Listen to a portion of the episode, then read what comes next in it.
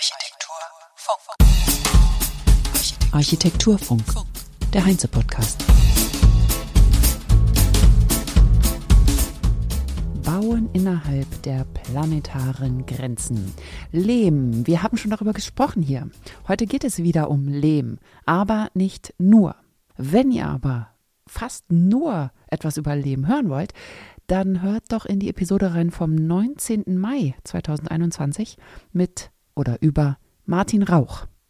Herzlich willkommen heute, hier und jetzt am 3. Februar zur 49. Architekturfunk-Episode 2022. Schon Februar, meine Güte. Das sage ich jetzt jeden Monat. Oh, schon März. Oh, schon April. Die Zeit fliegt aber auch, passt irgendwie immer. Mein Name ist Kerstin Kuhnekart, ich bin Architekturjournalistin und Moderatorin und ich begrüße euch zum wöchentlichen Bericht über aktuelle und relevante Architekturthemen aus den Veranstaltungen von Heinze. Bauen innerhalb der planetaren Grenzen heißt es heute. Andrea Klinge von ZRS Architekteningenieure hat den Vortrag bei der letzten Heinze Architektur in Dresden gehalten. Klinge ist Tischlerin und Architektin, genau wie ich, das ist mir sehr sympathisch. Und sie hat außerdem einen Master of Science in Architektur, Energie und Nachhaltigkeit. Andrea Klinge hat in Berlin und London studiert und in Berlin, London und Rom gearbeitet. Seit 2013 arbeitet sie bei ZRS Architekten, wo sie die Forschungsabteilung leitet, in der alternative natürliche Baustoffe wie Holz, Lehm oder Naturfasern mit dem Ziel getestet werden, kreislaufgerechte Gebäude oder Bauprodukte zu erstellen.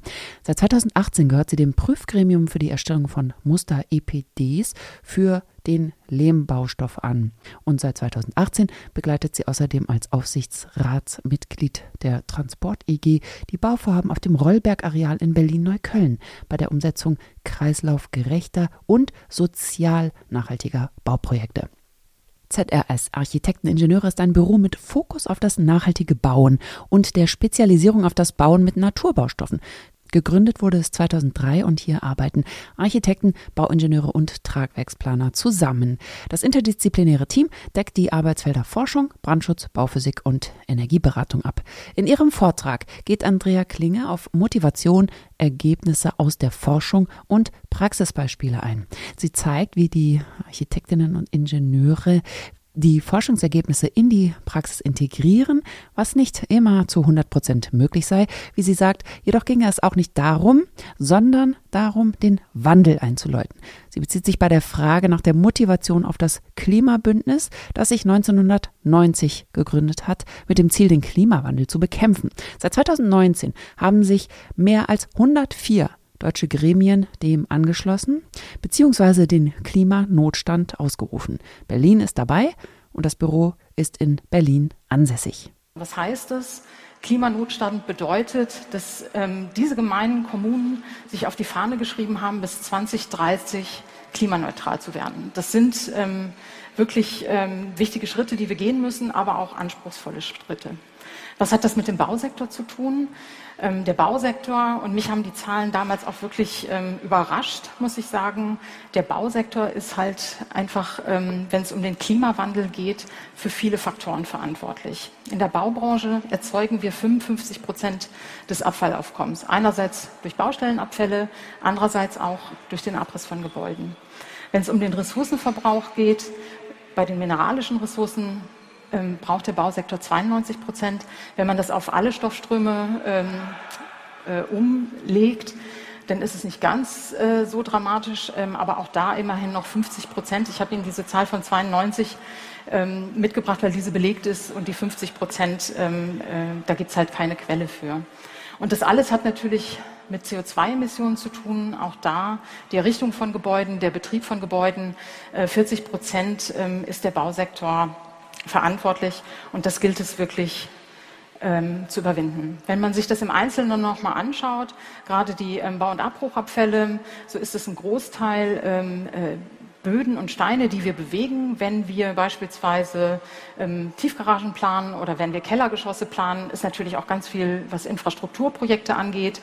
Und es gibt aber auch äh, einen Großteil, immerhin 30 Prozent, der ähm, äh, auf Bauschutt zurückfällt. Und das hat einfach damit zu tun, dass wir in den letzten 70 Jahren unsere Gebäude nicht kreislaufgerecht geplant haben, nicht mitgedacht äh, haben, äh, wie wir Bauteile zerstörungsfrei rückbauen können, um diese vielleicht wieder zu nutzen. Rückbau. Dieses wohlklingende Wort als würde man etwas bauen tatsächlich, wurde schon immer gerne verwendet, wenn es sich schlicht um Abriss und Wegwurf gehandelt hat. Darauf hat das ZRS-Team ein Auge geworfen. Ressourcen sind begrenzt oder endlich. Darüber haben wir in den letzten Jahrzehnten nicht sonderlich viel nachdenken müssen oder nachdenken wollen oder es auch nicht glauben wollen. Die Rohstoffpreise sind jedoch jüngst angestiegen, was fatal ist für Bauprojekte, wie Klinge sagt. Und es kam dadurch auch zu einem Einbruch von Lieferketten. Auch die Technisierung der Gebäude ist ein Forschungsgegenstand für ZRS.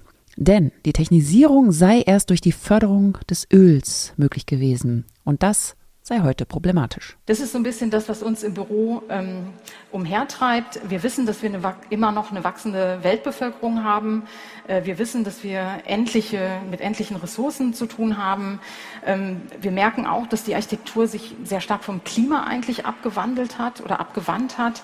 Wir technisieren unsere Gebäude immer stärker. Ähm, die Förderung des Öls hat dieses auch möglich gemacht. Äh, und wir fragen uns wirklich in unserem Büro, wie sieht Architektur von morgen aus, die halt versucht, ähm, wirklich eine lebenswerte Zukunft auch für künftige Generationen herzustellen. Es gibt eine spannende Studie vom Umweltbundesamt, die sogenannte Rescue-Studie, die sich mit der Treibhausgasneutralität äh, in Deutschland auseinandergesetzt hat, unterschiedlichste Szenarien untersucht hat. Das große Ziel ist natürlich, bis 2050 klimaneutral zu werden. Und ähm, vielleicht in Kürze die gute Botschaft ist die, ähm, es ist möglich. Aber wir brauchen ähm, einen Wandel und das bezieht sich zum einen auf die ähm, Inanspruchnahme von Rohstoffen. Da müssen wir um 60 Prozent reduzieren. Also da geht es dann natürlich ganz, ganz schnell um Kreislaufwirtschaft. Wie halten wir Rohstoffe lange im Kreislauf, auch im Gebäudekreislauf? Es geht um die Reduktion von ähm, Flächenversiegelung und Flächenverbrauch. Auch da in der Architektur in den letzten Jahren, wenn man sich die Zahlen anguckt, ähm, haben, hat es pro Kopf der Pro-Kopf-Verbrauch an Wohnfläche eklatant zugenommen. Auch da sind wir Architekten und Planer gefragt, wieder spannende, intelligente Lösungen zu finden, um da einfach ähm, weniger ähm, Fläche zu benötigen. Und dann gibt es noch einen ganz, ganz wichtigen Punkt. Ähm, wir haben in den letzten 100 Jahren so viel CO2 in die Atmosphäre ähm, gelassen, dass wir eigentlich jetzt aktiv rangehen müssen, dieses CO2 aus der Atmosphäre zu holen. Und das schaffen wir über unsere Wälder. Wir müssen aufforsten und wir müssen das Holz aus den Wäldern nutzen. Und auch da eine klare Handlungsempfehlung. In der Architektur müssen wir sehr viel stärker als auf Holz setzen, als wir das in der Vergangenheit getan haben. Holz, das haben wir hier im Podcast auch schon öfter gehört, ist eine gute Lösung wenn gut mit dem Waldbestand umgegangen und das Holz nicht quer durch irgendwelche Länder gekarrt wird. ZRS haben mehrere Forschungsprojekte umgesetzt, darunter ein Projekt namens REV, das von der EU gefördert wurde und bei dem es um kreislaufgerechtes Bauen ging. Ein internationales Konsortium sollte aus Bau- und Abbruchabfällen ein Haus entwickeln. Dazu wurde erst einmal die Art und Weise, wie Gebäude rückgebaut werden können, untersucht, um daraus für den Entwurf zu lernen. Bauteile sollten hier in diesem Forschungsprojekt wiederverwendet werden können und ein sortenreiner Rückbau sollte ein hochwertiges Recycling ermöglichen. Entwickelt hat das Forschungsteam Sortiersysteme, Baustoffe, Bauteilkomponenten, sogar ganze Elemente, die für ein siebengeschossiges Haus hätten genutzt werden können. Und zwar ein Haus, das problemlos jederzeit rückgebaut werden kann. Und hier ist wirklich Rückbau gemeint, nicht Abriss. Denn kreislaufgerechtes Planen heißt, wenn wir kreislaufgerecht äh, planen wollen, dann geht es immer darum, schon anzufangen, den Lebenszyklus von Gebäuden zu verlängern.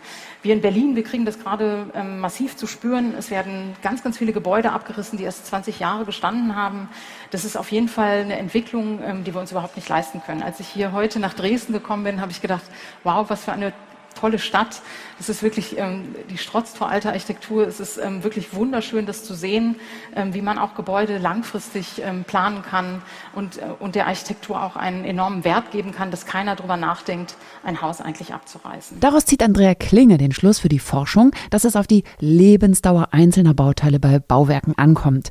Denn die ist unterschiedlich lang. Das Tragwerk zum Beispiel ist auf 100 Jahre angelegt, Theoretisch, es sollte eigentlich länger halten. Die Fassade hält dagegen nur rund 50 Jahre. Sie ist ja dem Wetter auch ausgesetzt. Sind Tragwerk und Fassade miteinander verbunden und die Fassade muss verändert oder ausgetauscht werden, so wurden schon ganze Häuser deswegen abgerissen, obwohl das Tragwerk noch völlig in Ordnung war. Daher sollte die Fassade nicht mit dem Tragwerk verknüpft sein, damit nicht das ganze Haus abgerissen werden muss, wenn die Fassade wetterbedingt hinüber ist. Auch die flexible Nutzung und dadurch lange Nutzungsdauer ist ein wichtiger Faktor, der zur Langlebigkeit eines Hauses beiträgt.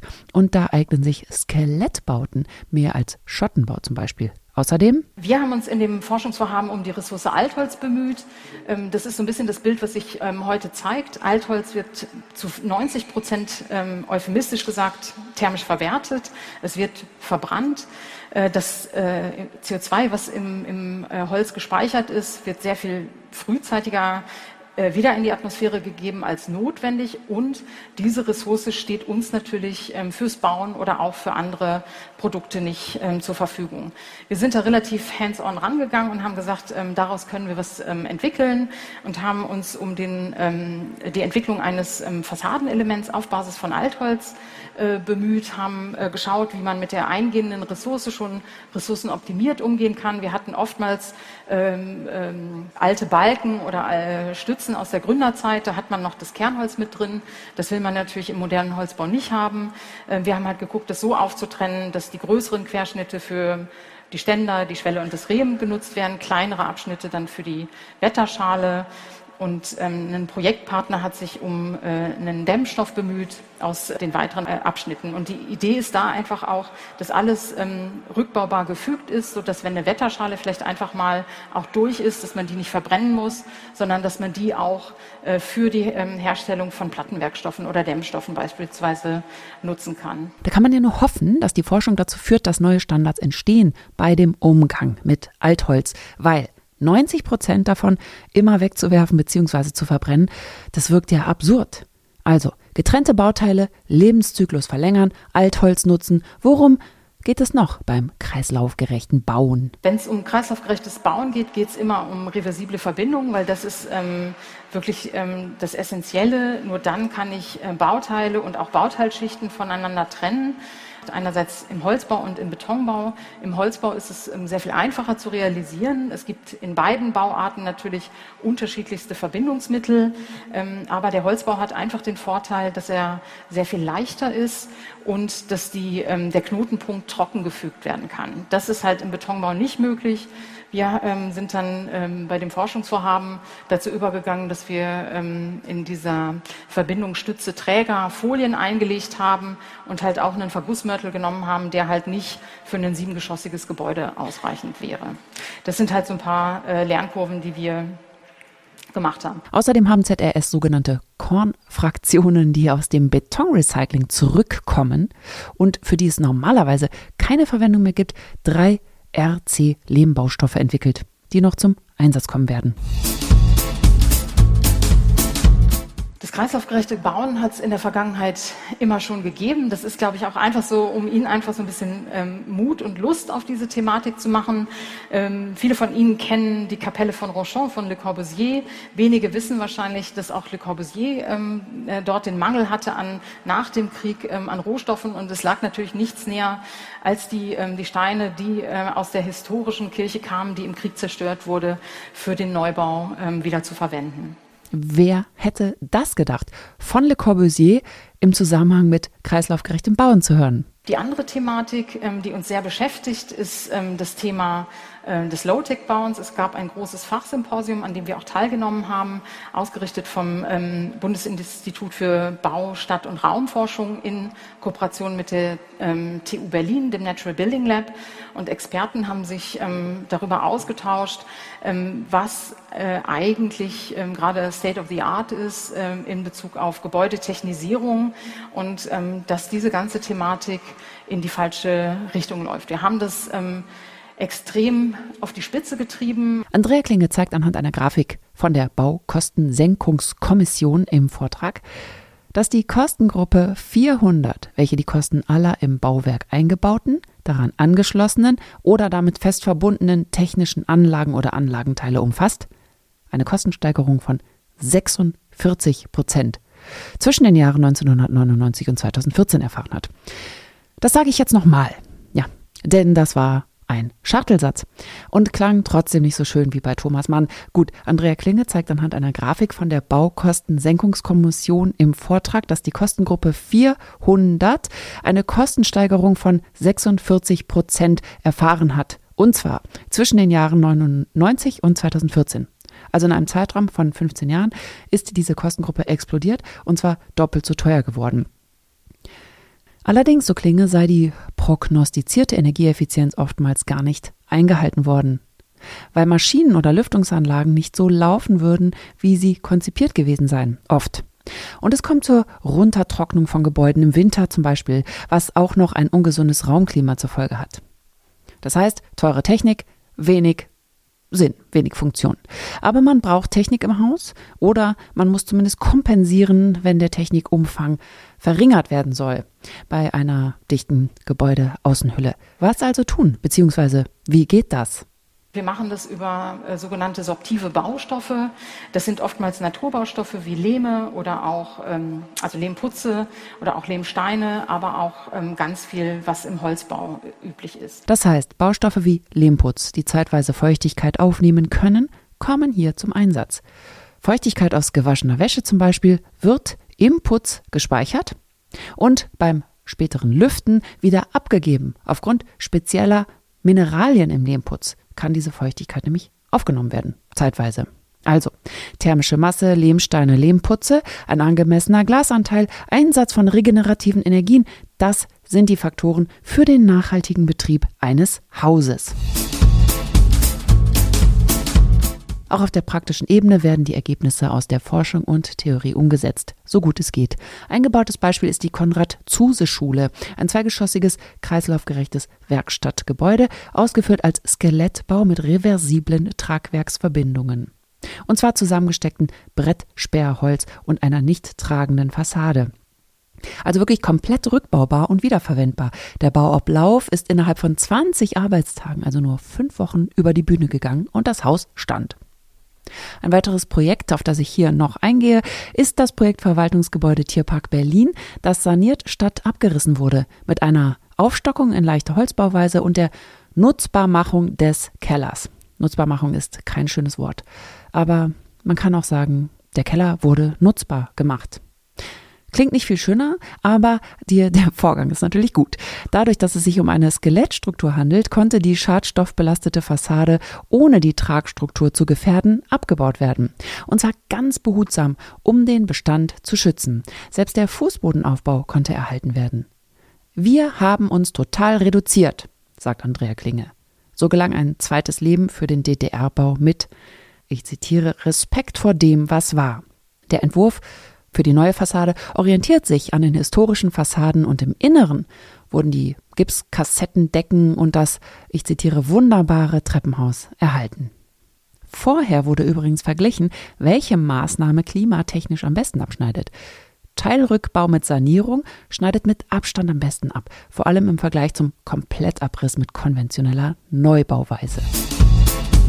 Mehr Informationen zu den Projekten und der Arbeit von ZRS Architekten Ingenieure findet ihr auf der Website www.zrs.berlin, ist verlinkt in den Shownotes.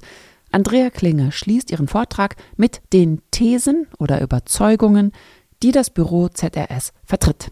Wir können das auch nicht immer bei jedem Projekt umsetzen, aber das ist zumindest das, was wir versuchen, ähm, auf die Straße zu kriegen, weil wir der Meinung sind, ähm, es braucht einen Wandel, ähm, wir müssen umdenken, ähm, die Zahlen stecken Ihnen vielleicht noch so ein bisschen in den Knochen.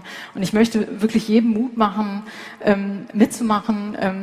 Und wenn erstmal nur die ersten fünf Prozent erreicht sind, dann ist es schon sehr viel besser, als wenn äh, gar nichts äh, passiert. Wir sind der Meinung, dass wir sehr viel stärker uns auch um den Bestand bemühen müssen. Ähm, Europa ist eigentlich nahezu gebaut. Es wird mit Sicherheit immer noch so ein paar Projekte geben. Es geht auch ganz, ganz viel um Nachverdichtung. Aber wir glauben, wir müssen uns sehr viel intensiver wirklich um unseren Bestand wieder bemühen. Wir können ihn nicht einfach nur abreißen, sondern wir müssen diesen transformieren und wir müssen ihn so transformieren, ähm, dass wir auch da eine ganz andere ähm, äh, Effizienz äh, hinbekommen.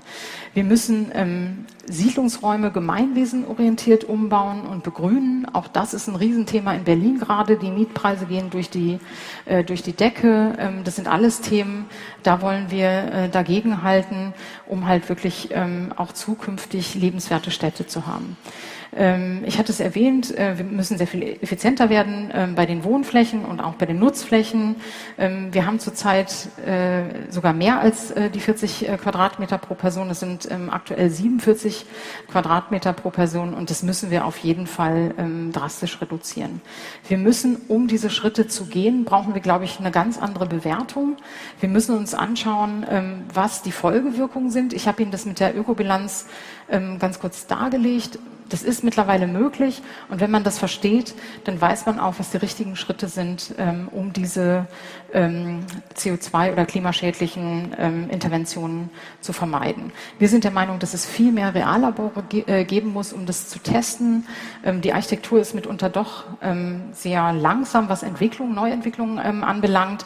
wir müssen es sehr viel stärker auch in der Realität äh, äh, umsetzen und ausprobieren. Da darf man auch mal irgendwie Fehler machen, daraus lernt man. Aber wenn wir uns ähm, da nicht weiter bewegen, dann wird es die notwendige Veränderung nicht geben. Und ähm, als letztes vielleicht noch ähm, äh, interdisziplinäre Arbeiten, die sind schon sehr wichtig. Das machen mit Sicherheit viele von Ihnen schon. Ähm, aber wir müssen es, glaube ich, auch transdisziplinär in der Planungs- und Baukultur äh, umsetzen. Vielen Dank. Sie empfiehlt zu guter Letzt das Buch Wir sind dran, Club of Rome, der große Bericht, was wir ändern müssen, wenn wir bleiben wollen, eine neue Aufklärung für eine volle Welt von Ernst Ulrich von Weizsäcker, der damals schon im Club of Rome dabei war und von 2012 bis 2018 dessen Co-Präsident war. Erhältlich ist das Buch in der sechsten Edition aus dem Jahr 2017. Das war's für heute. Danke fürs Zuhören. Ich wünsche euch eine schöne Woche und freue mich, wenn ihr in der nächsten Woche wieder reinhört in den Architekturfunk. Bis dahin sagt Kerstin Kuhnekatz. Architekturfunk.